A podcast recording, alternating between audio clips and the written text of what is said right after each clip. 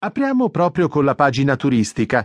Per molti Trieste è una città poco italiana, altri invece dicono che è italianissima. Ascoltiamo un articolo che ci porta alla scoperta di questo luogo ricco di cultura, letteratura e storia.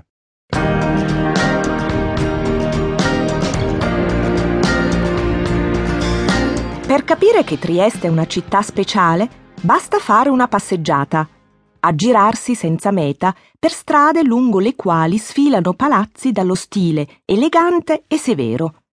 Non è difficile individuare un marcato tratto asburgico, tanto che, a un certo punto, magari dopo essere entrati in uno dei suoi caffè storici, ci si ritrova smarriti, persi in uno spazio e in un tempo lontani.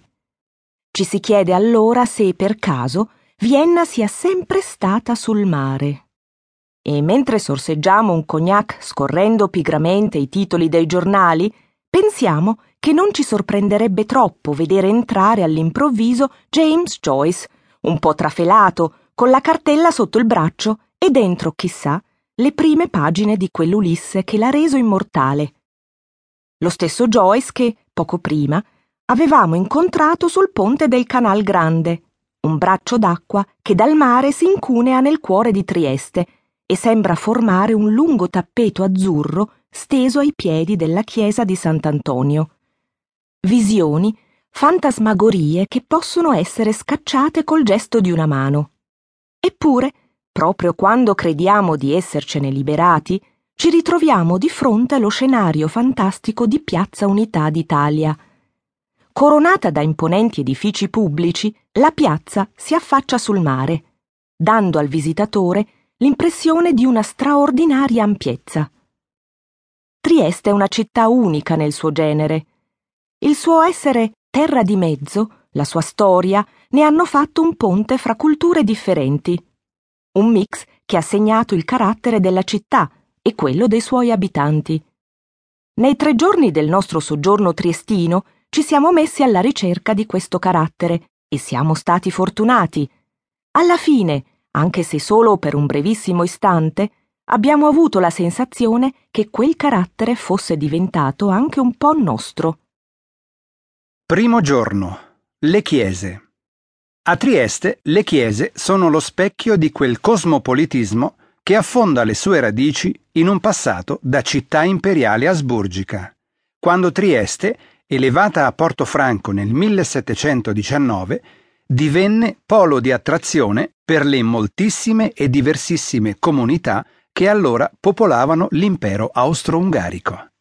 Grazie a un editto promulgato nel 1781 dall'imperatore Giuseppe II d'Austria, che garantiva libertà di culto a tutti, Trieste ha finito per trasformarsi in una città plurireligiosa, una vera e propria isola di tolleranza. Così, oltre allo spettacolare complesso della cattolica cattedrale di San Giusto, XIV secolo, che domina Trieste dall'omonima collina, si possono ammirare le linee neo-bizantine della chiesa serbo-ortodossa di San Spiridione o la maestosa struttura della sinagoga di via San Francesco, eretta tra il 1908 e il 1912, la cui imponenza testimonia l'importanza del ruolo svolto dalla comunità ebraica nello sviluppo economico e culturale della città. Sono solo pochi esempi dei tanti monumenti che tra chiese, basiliche e santuari potrebbero essere inseriti in un più ampio itinerario interreligioso. Una vera e propria perla è la piccola basilica di San Silvestro.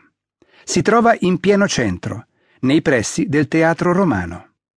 Nonostante sia sovrastata dall'imponente mole del santuario di Santa Maria Maggiore, le sue linee semplici, la sua leggerezza antica non sfuggono all'occhio del visitatore. Edificata intorno alla metà del XII secolo, San Silvestro è la chiesa più antica della città. La sua storia, piuttosto travagliata, ce la racconta il pastore Ruggero Marchetti. Sì, avete capito bene, il pastore. La chiesa più antica della città oggi ospita il culto della comunità evangelica riformata, che comprende sia la comunità elvetica che Valdese.